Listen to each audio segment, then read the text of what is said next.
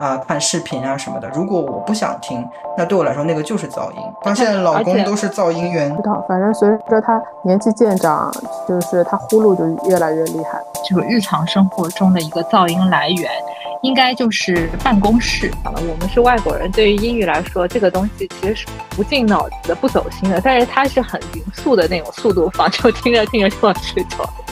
大家好，欢迎来到本期的隔壁班节目。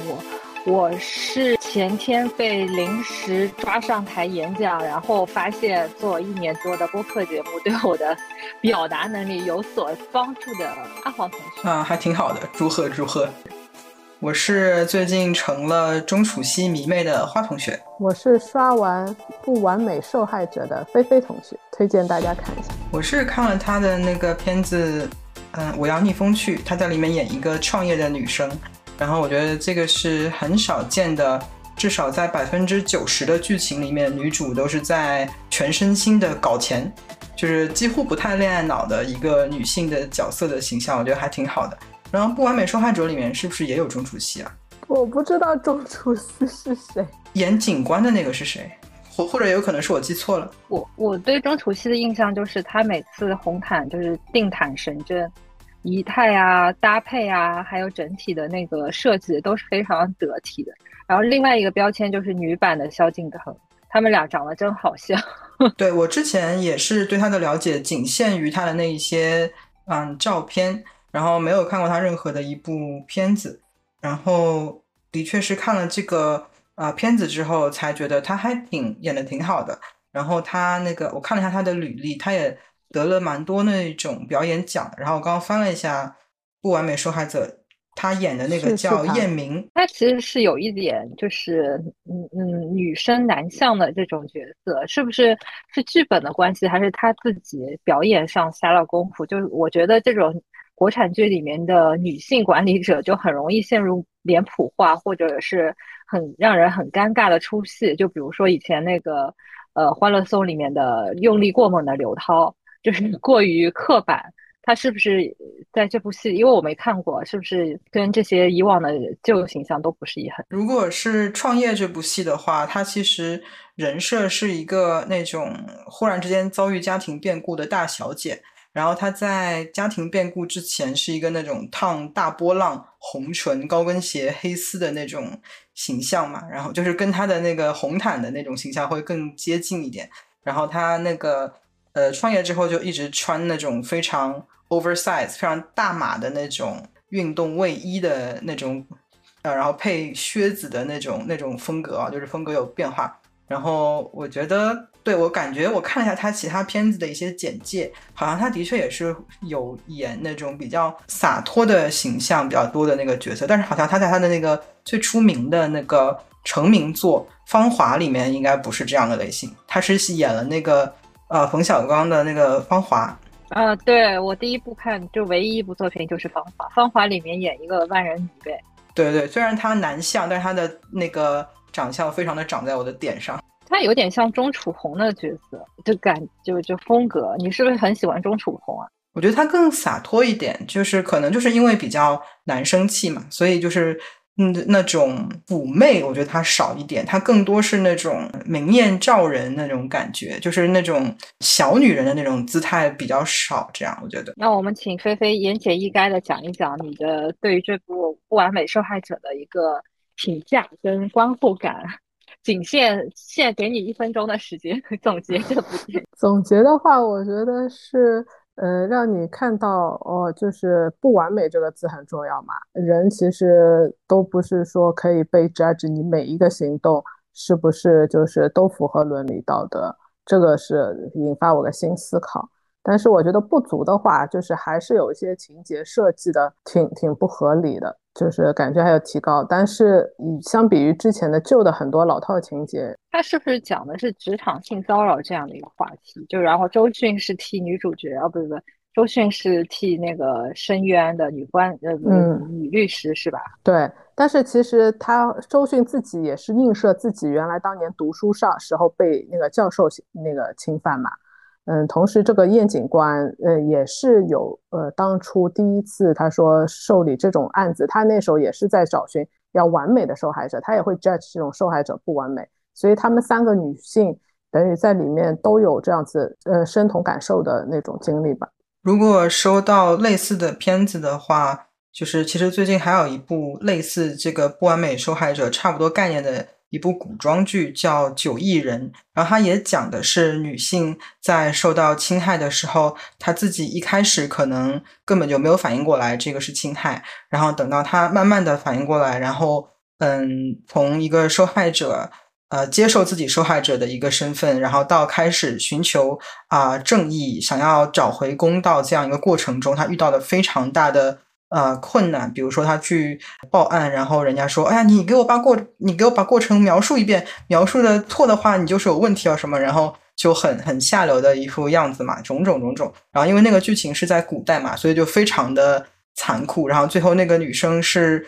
啊，死了之后也没有得到那个正义的伸张，然后是他的那个那些小伙伴们最后是误用了十年的时间为他报仇，这样的，我觉得跟不完美受害者有一点异曲同工。我觉得就是女生从古到今，其实她们我们的那些。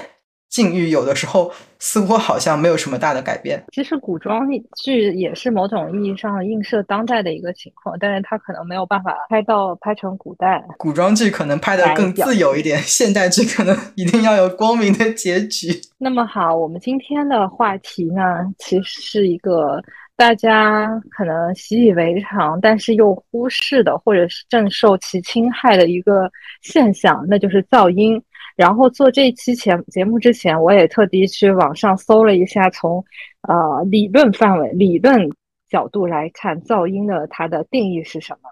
呃，根据我从互联网上找到的资源，噪音的噪音的定义是物理学上讲，噪音指一切不规律的信号，不一定要是声音，比如电磁噪声、热噪声、无线电传输时候噪声。一切引引起人类烦躁或者音量过强、危害人体健康的声音，那么我就想问一下哦，就是因为为什么会想到这个话题呢？因为最近的话也是，就是我们这个我所住的那个房子，其实房龄也要将近二十年了。最近我们家面临一个很头痛的现象，就是楼上。呃，一户、两户、三户，就一户，就是邻居们纷纷一个接一个的去进行一个旧房改造的一个 装修。然后对于我来说，我还好，我白天出去上班。但是对于我那个在家里的爸妈、家里人来说，就真的不胜其扰。你前脚这边的冲击钻刚结束，那边又开始哐啷当敲打装修材料，真的是非常非常的困扰，烦烦呃烦不胜烦是这个词吗？Anyway，我所以想问一下，就大家就是如果说到噪音、噪声这样一个事情，你第一直觉想到的是什么？你日常生活中让你最 annoying、最意乱心迷的一个噪声源来自于？我我觉得噪音的概念比你刚刚念的那个，我觉得更广泛一点。就是它就就算是一个正常的声音，它可也可以是噪音。比如说，假设我在飞机上或者在火车上。如果旁边座位的人他是在那个手机外放的，那哪怕那个是一个音乐，哪怕那个是一个正常的人的声音讲座啊，或者是啊看视频啊什么的，如果我不想听，那对我来说那个就是噪音。所以我是觉得，其实，在人跟人的接触里面，那些你并不能够。啊，控制，但是别人发出的就是会影响到你的周围那一圈的范围的那些声音，我觉得都是都是噪音吧。然后我觉得也是越大的城市，越拥挤的城市，可能别人会侵犯到你的这个场域周围场域里面，然后以声，因为声音这个东西你很难屏蔽嘛。那个我觉得就是你遇到噪音的可能性更大。那其实，嗯，如果像在比如说你现在生活的地方。那是不是这样的一个困扰会稍微少一点？就是说，你觉得，呃，老美这边的话，嗯，比较大家在公共场所还是会比较注意控制自己的声源，不会去打扰别人，是不是？还是说其实也都是一样的？我觉得真的还是，嗯，有差。就是我，嗯，最近去了几次医院。然后我们的医院有分不同的地点嘛？如果是我们附近比较近的、比较郊区的医院的话，可能都是住宅区的人去，然后就会非常的安静，几乎听不到什么声音。然后有一次，嗯，我去了一个市区的医院，然后市区的话，就是因为在美国的话，一般流浪汉啊，或者是比较就是可能收入比较低的人群是反而是会住在市区的，因为啊比较便利嘛，交通也比较便利，然后。呃，各种生活的成本可能也相对比较比较低一点，所以市区反而是比较鱼龙混杂一点。然后，所以市区的医院里面那个等待区也是会比较鱼龙混杂一点。然后就会有人在那边，嗯，直接打电话的时候声音外放啊什么之类。然后，甚至他们讲电话的本人讲电话的声音也会更大一点，就是整个的落差，我觉得还是还是会有一点的。那我觉得美国这边的好处是，就我们这种就是不算特别大的城市来讲的话，啊，我们也还算可以吧。就是我们是 top ten 的城市，但是不是到什么啊纽约、洛杉矶那种程度的话呢？就是我们家就算装修，我觉得邻居也不太听得见。所以这个真的是就是很舒缓了人跟人之间的那种。比较紧绷的情绪，跟可以让大家的关系比较缓和，这样。那我觉得是不是从那个更更大范围里面看来，就注重公共场所那些安静，好像我记得我只有在日本。或者在就是对对对，只基基本上只有在日本我才能发现，就是说他们的地铁里面是有一个禁止打电话的标志的，就是说哪怕比如说你突然接到一个电话，大家都会像那个做贼一样的，知道吧？偷偷摸摸的那个捂起用手捂起嘴巴，在那边说“莫西莫西”这种。所以其实全球范围内，我觉得只要这个你的这个同一个空间人口够多，然后。那个人群够复杂，就是很难避免这种公共场所的那种喧嚣声吧。对，但是我觉得日本的这种就是两面双刃剑嘛，就是一方面它就是对大家的要求都非常的高。然后我记得，如果是火车上的话，他们通常是会到两节车厢的中间的那一个地方去接电话的。但是与此同时，就是就是生活在这样的环境里面，大家也会压力感觉很大嘛，整个人。就是一直都精神很紧张，也是就是有另外一些考量这样子。对对对对，和这个花同学说的差不多。我也特别不喜欢的就是在坐地铁的时候，因为我自己通勤是用地铁，有这种外放的情况。但是在新加坡的话，我差不多会有几个月遇到一次吧。还有一个会那个外放骚扰我的就是我老公。他晚上那个我女儿睡觉了之后，我们两个人有时候是在卧室一起追一个剧还好，有时候他我们各看各的。他如果放出来的话，我就会要求他必须戴上耳机，不然好烦了。那你们怎么就一人端一个电子屏幕嘛，在在在那边就理想状态，然后一人戴一副耳机是吧？对，我这个我想起我我们家我们家也是，我爸晚上就是可能他看电视啊或者看手机，然后我我妈就在另外一个频道。就两个，就一个卧室里面有两到三种以上的那种音源。我发现老公都是噪音源。对，而且就在那个嘈嘈杂的环境当中，还有灯光灯光那个光线。灯光光线有时候会过刺激，因为有时候看电视或者看手机啊，我们家小狗居然还让我打呼噜睡觉。所以其实其实说是不是人的那个习惯，也就人也是很强的习惯。如果真的是长时间在这种很复杂的因缘环境下，你习惯了，你可能也能睡着嘛。这位同学，如果说你这天特别累，然后你老公又很不识趣的就外放了什么某某你不想听的那种声音，或者什么在看什么小说什么的，你会你你还照样能睡着吗？我是在生我女儿之后，我的睡眠就变得比较浅，所以我对那个声音啊、光线要求比较高，呃，我就不行。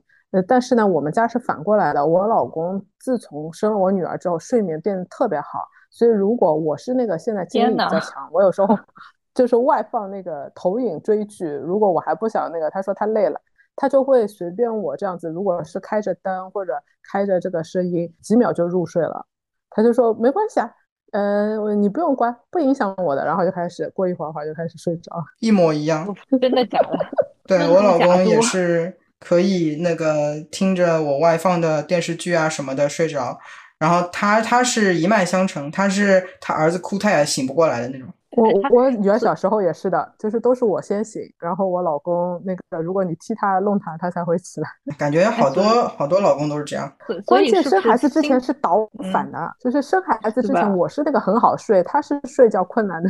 是不是就心很大的人，就是那个不是很敏感的人，就对这种外界的嘈杂的东西就不是很敏感，就是你你你放你的，我睡我的。我我觉得可能是这个原因，因为我之前我我们认识很多年嘛，他有孩子之前我也认识他很多年，他那个时候他睡觉困难是因为他有点像我女儿，她是个精力很旺盛的感觉，就是精力有点用不完的人，所以有点睡觉困难。但是为什么生完我女儿之后，他就突然好像精力不旺盛了，可以就是睡很，要么就是很多，要么就是很快入睡。他有花很多精力带娃吗？花很多精力。反正他，我对我对他的要求就是，你回家了之后，就是带娃这个事情就要 share，甚至回家了之后，他要 share 的更多一点。但是总的一天来说的话，应该都是我更多一点。就是他是不是因为带娃，所以就把他多余的精力给消耗掉了？不知道，可能是老了。好吧，断崖式衰老。天呐，原来是不知道。但是我觉得老了其实是容易睡不好。他真的不是因为老了，我觉得还，我觉得还是因为他觉得有你来照顾孩子，他可以放心的睡眠了，安睡到天亮。我觉得分人呢，我家有一些人，就是我自己的亲戚，有些是年纪大了之后真的睡得多，而且我和我老公讲，睡得多，到了老了你还到时候睡得多，并不一定是很好的事情。为什么？因为就是就是会有一种就是你一直觉得很昏昏沉沉，你很昏昏欲睡。我觉得有时候是一种你可能供氧啊或什么不大够，因为人很缺氧的时候，或者说是呃像我那时候我外公他年纪很大了嘛，后来他那个吃吃饭也会睡着，其实是因为就是血液里面那个是在氧的嘛，但是他当他血液大量到胃里面去消化食物的时候，他脑就有点缺血的状态，缺血导致的缺氧。所以人通常有那种昏昏欲睡、很好睡的样子。但是他如果是就是如果白天嗯干活的时候精力旺盛，然后只不过到了晚上倒头就睡的话，那应该就还挺好的。不知道，反正随着他年纪渐长，就是他呼噜就越来越厉害。对，老公的噪音了。对，老公的噪音源最主要就是呼。我觉得就是半半睡到半夜，然后自己一个人。醒来，然后孤独的躺在床上，听到旁边此起彼伏，不是此起彼伏，听到旁边一声高一声低的呼噜声，真的是人生觉得最孤单的那个时刻之一。然后这个时候，我第一反应我就是踹他，他一踹就就会翻个身，然后就会停一段时间。我要趁他这个间隔的时候睡着。我我我不舍得踹 哎。踹会不会踹醒啊？然后你俩吵一架，就反而又不好。不会，他他他因为很容易入睡嘛，他踹了之后稍微醒一醒，然后又入睡了，根本没关系。我我觉得我老公刚应该也是那种只会稍微醒一醒，翻个身继续，但是我也就不舍得踹，我就觉得哎呀，就一个人睡不着，好过两个人 睡不着，我就不惹他了，感觉我好卑微啊。你刚才讲的东西可以放在什么知乎上的那个一个问答，就是一个寂寞要分那个什么孤独分十级，什么一级是什么一个人吃泡面什么的，十级是一个人什么动手术。我觉得你也可以在上面加一条什么两就是呃双人床单人啊不怎么说呢，就是双人房单人床的这种概念，就 半夜醒来发现另外一个人正在酣然入睡。然后你完全被他吵到，完全睡不着，就是孤独的最 最高的境界，是感觉是两个人，其实比一个人还要对，就是你会觉得这种事情，一个再怎么亲密的人，他也是帮不到你。就是人生始终有些事情，就是要自己一个人去面对，一个人去承担的。就是小到失眠，然后大到很多那种病痛啊。好了，今天的节目就到此为止，我们已经升华从此孤独了。各位各位听众可以可以换台了，我们今天就录到这里。而且我的感觉是什么？一个人面对打呼的老，所以你们以后会考虑分房吗？我觉得分房是一个对身体身心健康很有帮助的一个行为。我以前不认可，但是我觉得看了那个呃王冠之后，因为王冠之后发现欧洲的贵族其实都是分房睡的，然后再结合自身经历，我觉得分房其实是提高睡眠、提高状态的一个很好方法。只要你家里。钱够能够买两间卧室。菲菲同学，你会分房吗？现在阶段应该还不会，但以后不知道，想法可能会改变。我我妈的呼噜声超级超级超级厉害，是那种她来我们家 睡，她在楼下打呼，我在楼上都能听到那种嘛。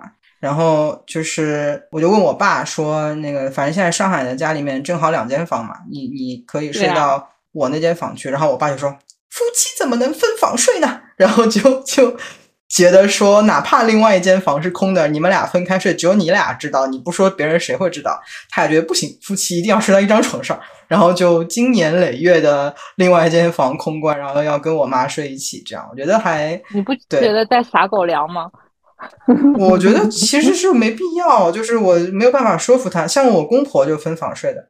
就就是因为我我公公打呼，然后他就我婆婆就本来就睡眠就很不好，所以就她觉得分房睡能够稍微睡得好一点。哎，但是为什么就是你妈妈没有想过去看一下吗？因为我妈妈有这个问题嘛，她在美国看的话，就是就是呼吸暂停综合症嘛，她就是晚上戴了呼吸机，她戴了呼吸机就不会有这个问题了。而且按照美国医生说法，戴了呼吸机是比较好的，因为不然她会有一段时间短暂的缺氧的。对人的大脑什么都是不好的嘛？我可以去问他一下，但是我觉得他们就是已经这么传统的思想，他们可能觉得，哎呀，这个事情又不是病，不需要治。下次打呼很常见，是吧？对对对，我下次问问他呗。说说到这个，我要是报自报一个自己的那个黑幕，哎，不是黑料，自己爆自己的一个料是这样子。有那个呃，之前有一次那个放假，然后我那个你知道放假的时候，国内的那种酒店啊什么。呃，旅游景点都会涨价嘛，很贵。然后我好不容易抢了一个，因为我想跟我男朋友出去旅游嘛。结果我抢了一个，然后到了要出发前一天，然后我仔细打开我的携程看了一下，他这个特价房是双人床，就很精彩。然后搞到最后，就我们俩就一人睡一张床。然后我真的，我觉得这个是我整个旅游当中睡眠质量最好的时候。所以啊，所以我很赞同那个花花同学说的，就是什么。是是，如果有条件，最好就是搞一个那种双人卧室啊，或者是两一人一间卧室啊，我觉得真的是个挺好的。所以你订的房是只用一间房的钱，然后他给了你一个套房，然后里面有两间房？没有没有没有，他是因为正常你们出旅游，你肯定会订一个双人床，对吧？就是就是双人床。我这个是订，我那个订的时候没看清楚，它是优惠的，是只有是两张床的这种，就 two beds。对对对对对，就很尴尬。人家 他说我们，然后我男朋友说我们最后去前台那个 check in 的时候，人家会不会觉得你你你俩是不是什么好基友什么？所以啊，所以就这个。然后说到影响睡眠质量吧，我其实，在大学的时候，我不知道你们有没有这个经历，因为大学时候是四个人一间房间的。就是有人，比如说晚上要打电话，有人晚上嘛要开一个小夜灯，要自己做自己的事儿。我就是刚入学的时候，我特别受这种干扰，特别是有人打电话或制造各种声音，就你会觉得其实它分贝也不小，对吧？然后它也不是那种很刺耳的声音，但是我会觉得非常影响我自己的睡眠。有一度我甚至去看我们学校的心理科医心心心理医生了，你知道吧？然后后来的话也是一点点去克服的，但是所以我很理解，就是说有些人会是因为一些噪声搞得就是产生了很严重的焦虑。其实我也是从那种状态里面走出来的人，所以我很理解，所以我也很同情、感同身受这些受到噪音所困扰的。那你那时候挺严重啊，还需要去看那个？那这种心理医生他会怎么？指导想办法帮助你呢？嗯，我觉得一方面他是说你可以跟你的就是同室友，就是大学同学沟通，就是说大家能不能就比如说约定一个时间。你虽然比如说，因为我们都十一点钟强制熄灯的嘛，是十点钟还是十一点钟，我记不起了。就说就是你可以稍微晚点睡，但是你尽量在大家在十二点钟之前，你一定要把灯光关掉，你不能不要制造出那种。各种声音嘛，因为其实晚上如果四个人都睡着了，有一个人在翻书，你都会听到，对不对？就因为晚上很安静嘛，所以然后另外一方面嘛，他就跟我说，你要不要吃一点维生素 B？我感觉他的确是给我配了维生素 B，但我觉得那个就是安慰剂。后来可能时间长了也就习惯，因为我也是的确跟我那个时候大学同学说，我说你晚上那个自己，因为他是学生会的嘛，他白天挺忙的，然后晚上可能才有时间搞自己的事情。我说你们能不能早点那个睡觉，或者关灯，或者怎么地？你这样会影响到我的睡眠。然后我那个同学也吓一跳，他其实是完全没有意识到自己的自己的一些那个行为会干扰到另外一个人的睡眠。当然我也没有跟他说我去看心理医生嘛，反正我就这么跟他说嘛。后来也是。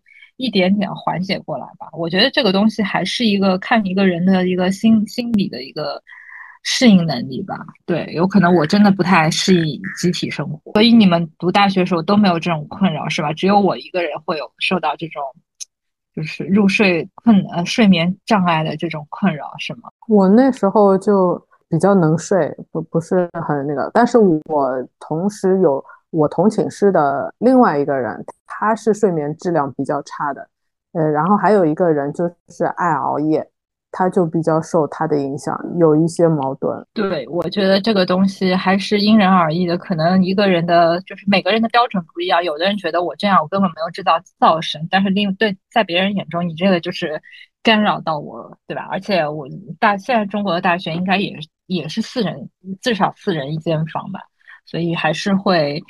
产生不可调和的矛盾，然后对呃，然后回到刚才那个问题啊，对我来说，我觉得就是日常生活中的一个噪音来源，应该就是办公室。我不知道你们你们这儿的那个有没有这种情况，因为有我其实挺容易受到，就是隔壁啊，或者周围有人打电话，或者是制造。或者现在是很流行用那个机械键盘，然后我有个同事就是买了个机械键盘，然后声音叉叉叉超级响，然后或者是旁边有一个人打电话，声音也很响，就很有穿透力那种，就你会不自觉的被你的同事所所干扰到，就反而到大家都下班了，然后基本办公室没什么人，你这时候的工作效率才是最高的。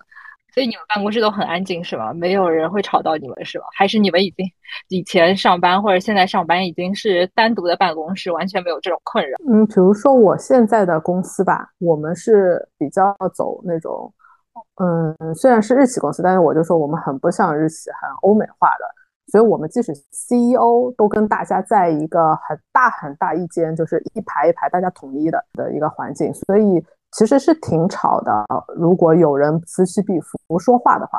但是对我的话，我的习惯是，我一旦这个时候在 focus 很想东西，很专注于自己做的东西，我真的就会屏蔽掉其他的那些的。我确实就是会不注意到，只有我发现啊，我在这个现在我不是在很专注的做什么事情的时候，我才会注意到哦，他在讲什么，那边在发生什么。就是所以你的抗干扰能力是很强的。嗯，同时我也是一个听力不怎么好的人，我觉得也也是可能反而有有一些让我那个我我稍微是有点听力有点弱的，我人家如果小声说话，我是听不大清楚，就是很多人是能听到的程度，我是听不到的，所以听力也是听力差也是优点是吗？对，我我但是有时候其实挺困扰，就是人家说轻一点，我都是要让人家重复的，我跟你完全相反。我跟他完全相反，就是我听力也不好，但是我还是会对噪音觉得很非常的厌烦。就比如说，我不喜欢吹头发的一个原因，就是我觉得吹风机很烦，就是我不喜欢那个那个声音。比如说，如果我们家嗯开那个排风，或者是就是厕洗手间的排风，或者是在厨房炒菜开那个抽油烟机。就如果但凡不是有必要，我都不会开，因为我觉得那个开着我的我我会觉得非常的非常的不舒服。这样就是，但是其实我听力也不好，所以我也不知道为什么一样的音出来了不一样的果。其实，哎，你们说到那个家里的电器的噪声，你们有没有觉得现代人的生活其实是从噪声中醒来？然后睡觉前也继续围绕在噪声中，就比如说厨房的，我们家厨房对吧？早上早早上起来，先是可以打个破破壁机，那个打豆浆，那个呜呜呜那种声音，简直像十级旋风。然后咖啡机也有那个咖啡机的声音倒还好，也就也也就一阵子。然后还有那个扫地机器人，然后晚上睡觉前你洗衣服，然后那个洗衣机也是哐当哐当那边那边在在动。所以我觉得，其实现代生活虽然有很多家用电器给你带来便利，但是那些噪音也也真的是非常厉害。包括花花同学讲的，如果你再吹个头发，你哪怕用那个戴森吧，那个声音也真的是非常吵。你在吹头发的时候，别人跟你说话，你也基本听不见。对，连刷牙，因为我用那个电动牙刷，对，连刷牙都。然后我最讨厌刷牙的时候有人跟我讲话，那个有人就是我老公，他每次就是我刷牙，他跟我讲话，我就会很烦，就说你没刷牙，为什么在我听不到的时候跟我说话，很烦。但我觉得，对我我也很讨厌那个扫地机器人的声音，就哪怕因为有了它，我不用自己干这个活，我还是非常讨厌那个，因为那个声音是你避不开。就是如果洗衣机、干衣机或者是洗碗机那种，它就在一个固定地方嘛，你可以逃入房间。但机器人它是到处都要去，我就觉得很烦。那个声音真的是，嗯。我对，所以哦，所以我觉得这种很难，真的现代生活是很难避免。包括我之前听到一个极端的例子，就是说有一个人，就是有有一个人是为了说，为了追求更美好的环境，然后是就是花了重金，呃，搬到了上海的那个那种所谓的五统区，知道吗？就以前法租界的那种什么英租界的那种马路，结果。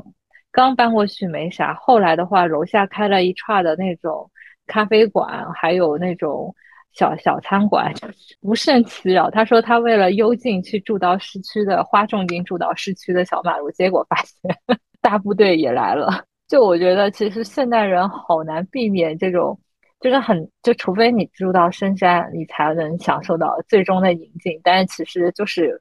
会与各种噪声相反。我觉得就是我们这里全美就是 top ten，但是靠后的城市，其实如果住的离市中心远一点的话，其实我每天早上是在鸟叫声中醒来的，我觉得还挺开心的。就当家里面没有没有那个任何的嗯机器在运转的时候，还是挺开心的。对对对对对，我我其实那个早上你你是会惊醒的是吧？就被鸟叫声早醒，就你不会像。一觉睡到九十点钟这种是吧？就是你早上，比如说天蒙蒙亮的时候，鸟叫声还是会把你吵醒。没有没有没有，不是吵醒，但是嗯，会取决于我的睡眠质量。就是我最近睡不好，就每天老有老醒。但是如果我睡眠质量好的时候，那个就是早上醒来，然后还在床上赖床的时候，窗外有鸟叫，我就觉得还挺惬意的。然后窗外有绿树嘛，然后有阳光射进来，我觉得还挺还挺舒服的。对，嗯。就是在美国这种地方，还是会有这样子的场景。所以，所以你们有没有听过一个概念叫白噪音、白噪声？我觉得当妈的肯定都知道，因为小孩子睡觉，很多时候你会给他开白噪音。是的吧？嗯，因为其实就刚刚你说的鸟叫声，还有那种风声，还有大自然的那种自然的声音，其实它都是归在另外一种噪音。当然，所谓的是对人。比较有安抚作用是吧？就比较真的不一定哦。我跟你讲，小孩，因为他我们有那些白噪音 A P P 嘛，然后它里面的那个通常应该是，就是我我用那个 A P P 的原因是为了哄小孩睡觉，特别是他还是第一年刚刚出生的时候，然后里面的白噪音有什么？有吹风机声音，有吸尘器声音。就这些都，他们都叫白噪音的，然后放出来给小孩，然后就他会模仿，他就号称是，就是也不是模仿，就是跟小孩在子宫里面会一直听到一个 ongoing 的一个像就是那种声音一样，他就会反而给小孩带来一种。熟悉的感觉，然后令到他能够镇定，然后能够睡觉这样子。所以以前我的小孩睡觉，因为以前小孩刚出生的时候，一天要睡大概五六七八觉那么多嘛，所以的不得不有的时候他在睡觉，大人白天在干其他事情。所以开白噪音的话，一个是安抚他，一个是可以把盖大人做其他家务啊什么的事情可以盖掉一点。所以以前我小孩睡觉的时候是一定会给他开白噪音的。然后他的白噪音的那个白噪音对我来讲就是噪音。天呐，你你还要带个三 M 的那个耳塞是吧？给他播？没有没有，就是他就是把白噪音直接放在他的那个摇篮旁边，放在他房间里，然后门一关的话，外面听不到，就是只是就是甲之蜜糖，乙之砒霜的这种感觉。那菲菲同学，你你你你在育儿过程中是不是也有白噪声？或者你有没有自己很喜欢的那种白噪声？比如说有些人就很喜欢听那个柴火噼里啪啦的声音，就类似或者是水流声。你有你有没有喜欢的白噪声？没有，我对声音是很钝感的。我为什么就是前面说哦，好像我听力不好，我感觉这些东西都引不起我很多的那种就是不安，是因为我比较于我女儿，她是一个听力非常比较敏感的人。她比如说是听一个，她比如说在那边看 iPad，他会把声音调得很小。然后我说你能听到吗？他他说他听得到啊，在响他就声音不舒服了。然后我我就回想他小的时候，像那个花同学会白噪音嘛，我女儿只要开一个白噪音，她就不睡了。就是这个声音对她来说是任一般白噪音都是一种刺激的，所以我就想到我原来人生最讨厌声音这件事情，应该就是我女儿一岁的时候，她本来就精力旺盛，然后对声音敏感，所以只要楼上什么动一下，这种就可能让他在熟睡的小朋友一下子就是醒了，哭了起来。我就记得那时候我太恨各种声音了，而且那时候我自己我觉得都已经有点焦虑了。嗯呃，如果那时候家里还有其他人关门响了一点，比如说我那个讨厌的老公把我女儿如果导致吵醒的话，我就会火大到根本就浇不灭那种程度。同款老公，我老公也是把 把睡着的娃吵醒过无数次，我每次都是天呐。对，我就觉得有时候像我女儿这种就声音很敏感，我觉得也挺困扰她的。哎，但是我发现我女儿就是声音敏感，比如说。有一些英文单词，我都听不出来我念的有什么不对。我女儿就讲我那个发音怎么不对了，她就能听出来那个差别。对，这个也是跟年龄有关。就是，嗯，为什么我们小的时候是学语言是可以学到 native 的程度？如果你大了再学一门语言，你是学不到嘛？其实就是跟听力有关，因为你小的时候学，你是能够捕捉到所有的这种。这种信息的，然后你在 copy 的时候，你就能把所有的信息都几乎拷贝不走样的这样复制过来嘛。然后到了大了之后，你就开开始慢慢的丧失这个能力。但是这个丧失的能力是有原因的，因为就是因为丧，因为你对一个语言已经非常的熟悉了，所以你不需要去。有那么的精确度去那个烧你的那么多脑力，就占用你那么多的脑容量去听这个语言，就就那那就是为什么，比如说我们在听我们的母语的时候，你哪怕就是嗯三心二意的做其他事情，你都可以听懂，你不需要花很大的精力去认真的听，你都可以听懂。但是如果对你来说是一个你不太真的很熟悉的呃常用的第二语言的话，你要花很大的精力去听。就是因为在母语这个能力里面，它有一些非常 blur 的一些东西，比如说对于上海人来讲，举一个例子，就是前鼻音后鼻音，我们不太分得清嘛。那因为我们嗯在别听别人讲这个东西的时候，我们啊从小就不太分。那我们大了之后，我我们也没有这个能力。我们听到这前鼻音一个字，后鼻音一个字，我们就把它们模糊的认定为是同一个发音，这样就会对于我们去理解这个语言，其实是。占用比较少的脑细胞就可以去做到理解这个事情，所以它是其实它的那个概念是 free up 我们的脑细胞，让我们可以用比较少的能量去做到可以同样做的事情，然后就不需要去像小的时候哪达到那么强的精致度了。所以这是一个就是物理上的一个变化。所以就是我没希望了啦，就是我没希望就是英文再学成那个标准的那些音了。嗯，只能说嗯比较难，但是我觉得就是你要真的做到跟啊母语一样，你可能要花很多的精力，然后可能你一定要处在那个啊整整个的那个环境里面，然后可能你能达到百分之可能。九十，甚至是九十八，甚至是九十九。然后我觉得这个一个是看你花多少精力去学，一个是看你可能每个人本人的天赋不一样。就是有的人，有的人可能那个能力消退的比较多，有的人可能他消退的稍微少点，他还是能够比较精准的把握出那一个。呃，有一些发音的细节上的不同，我觉得这个可能因人而异，但是总的来说，大人是会比小孩困难很多很多的，就是钝感力比较强。这个是我之前看一本书，叫做《方言》，呃，方言里的中国里面讲的，就他就讲说，嗯，大家在认知语言之后，就会开始去变成省力模式嘛，然后所以他就说，如果在小孩很小的时候，你给他听不同的。啊，语言不同的方言，因为比如说有一些语言是有不同的元音，然后有些语言是有不同的尾音，比如说粤语就是个有尾音的一个一个语言嘛。呃，然后小孩子可以捕捉到各种不同细节的话，对他就是锻炼他的脑部的这个这个这种细节处理能力是一件比较好的事情。这样，我说到这个嘛，你知道我的白噪音是什么吗？你们肯定想不到，或者你们也可能也是你的白噪音，只是你没认识到。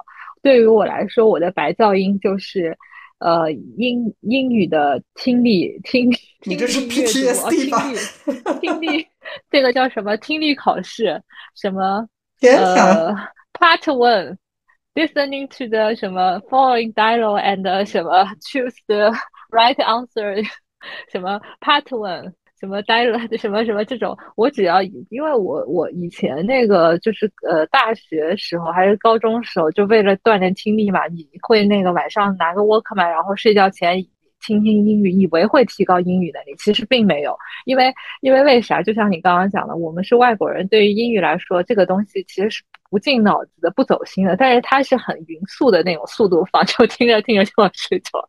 导致我以后后来每次那个考试，如果精神不集中的话，听听力，哎，我然后就会容易走神。然后我有一个大学同学，他用这个东西，他他很形象的做了一个比喻。你知道他的比喻是什么？知道吧？他说，就是当时他在准备雅思的考试，因为雅思可能对于普通的那个当时的大大学本科生稍微有点难。他说他刚开始学雅思的时候，听到听力就感觉是在坐飞机。你知道吧？就是你人在高空走，但其实是就是你看到的是下面的地方，但其实这块地你根本就就你只是从它从它的上空掠过而已，你根本没有到过这个地方，或者说这个地就跟你是个平行世界，就是那种感觉。我说我懂，我就我说我做听力时候，有时候也感觉自己在坐飞机，就你听了，你 just listen，但是你没有 hearing，你知道吗？就你没有根本没有听进去，所以对我来说，我的白噪声就是那个 英语听力。所以你现在会放出来听吗？就是如果你晚上睡不好的时候，睡不好的时候可能会听一些这种，呃，也不一定要听大学英语听力嘛，可以听一些什么这种 BBC 的什么原版的，对吧？原版的纪录片，就是那种语调很平缓的，或者是那种官方的 Discovery 的这种东西，没有一个词你听得懂了。我我最近的催眠的方法是小宇宙。就是有的时候我会放一个那个 podcast，然后那个听着听着就会睡着。我觉得有的时候听讲话的确反而被比你在那边干睡要更容易睡着一点。这样就是有的时候。我睡下午睡午觉的时候，有的时候我就会放一放一段，但如果如果讲的精彩的话，就会听一直听下去。如果如果很困或者什么的话，就会慢慢慢慢睡着。你知道有人有我有人会听那个郭德纲的相声作为那个入睡前的那个读物。对，我也听说，但那个不会听得很兴奋吗？他可能一个段子听很多遍，然后就习惯了，就感觉就是跟你儿子睡前听故事是一样的。我儿子睡前不听故事，我跟你讲，我就是觉得小孩子睡前听故事这件事情不科学啊。就是我觉得睡觉之 前如果给他讲一些就是故事，因为故事里面很容易有什么神神怪怪、鬼鬼什么。可女巫那种事情，我觉得你给他讲完这种东西，然后把他留在一个很黑的房间里面，他睡他睡不着也很正常。所以我没有在 睡觉前给小孩讲故事，我不太懂为什么有这样的一个事情。而且我们长大长大的时候，谁谁鬼鬼给我们睡觉前讲故事？你说是吧？我们根本也没有在这种氛围中长大，也不知道这种哦。就他们真的是会有很多书，也是叫做什么 bedtime story 什么的，就这这边的确是真的有有这样的一个 culture。我在想，是不是因为就他们下班晚，所以就是亲子时间就是在比较晚，所以就睡前。但我我我自己就觉得，嗯，我还是宁愿稍微早一点讲故事，不要搞到那么晚。对。我家也是嘛，我家是就是有这样子讲故事的，在他小时候。然后我看就是老外就比较多这样，我觉得就是你前面说的原因，比如像我老公下班回家吃完饭还要收拾一下桌子，在大家那个冲凉什么的，他那个时候给孩子讲故事是他真正完全就是 pay attention to 小孩，跟小孩有一个 bonding 的时间，就那个时间。而而且我觉得，为什么那个说小孩好像听了故事在睡觉，也是因为可能大家觉得啊，就是家长给他了，就是这种完全的这种注意力，让他会感觉好一点。我女儿现在其实都那么大了，她都要求我睡前陪她五分钟。然后就是呃，就是抱来抱去啊什么的，跟他好好的说晚安，然后他其实是养成习惯，条件反射了，我觉得。嗯，好了，其实刚才我们有聊到很多生活中的所谓的一些噪音，以及白噪音和和身边自己人的一个经历嘛。那其实我们就是从节目一开始讲，就包括我讲了那个噪音在。呃，学术上的一个定义，然后呃，我们的花同学也说嘛，噪音其实更多是一个广义的一个概念，不一定是要达到这种所谓物理学上的一个标准。那我也想在节目的最后把这个呃我们的噪音的这样的概念再强行升华一下，因为其实啊，现在不光是这种我们的洗碗机啊、洗衣机啊，包括楼上装修的声音，以及你的很 annoying 的 husband 发出的各种。不和谐的声音之外的话，其实我觉得噪音在现代社会中有更多广泛的意义，因为就我们现在处在一个就是说是一个所谓互联网的一个社生活的一个状态吧。你能比以前，比十几年前、二十年前、一百年前得到更多的信息，不光是书本，还有通过网络，还有通过各种。各种各种 network，各种网络去得到的一些信息，其实对于一个人来说，有时候我觉得他拿到的信息过多，其实也是一种噪音。因为这么多的声音里面，你还要有足够的精力去分辨哪些是适合自己的，哪些是哪些是合理的，哪些其实就是一些谬论。我觉得是是不是现在信息过多，反而也是会感觉到这个我们个体活在一个。声源太多、信息源太多的这样的一个噪音社会，我不知道你们是不是也是也是这种想法呢？我记得好像有一本书就叫《噪音》吧，它就是是很广义的，但是它的角度挺不一样。它好，我已经很久很久之前看了，有点记不大清了。指的就是好像就是这种无序吧，人的很多无序。但是我就会觉得生活在大城市有很大的一个弊端，就是这种。无序的干扰会更多，生活节奏快，嗯，各种的信息扑来，它也是一种好处。你可能在年轻的时候，你就觉得啊，这个提供了你很多信息，同时提供了你很多机会。但随着年岁渐长的话，我们也在考虑以后是不是年纪到。还能自己走得动，还没有那么医疗需求的时候，是不是有点不要选择那么大的城市生活？也都是在考虑。因为前面有一点没有提提到，是还有一种噪音，不知道是不是很困扰你们？就是家楼下如果有那种嗯车的那种突然按了喇叭啊，或者什么那种停车场被车碰了，滴滴滴它一直响的这种，我觉得挺挺烦人的。这种感觉就是大都市比较常见的一种。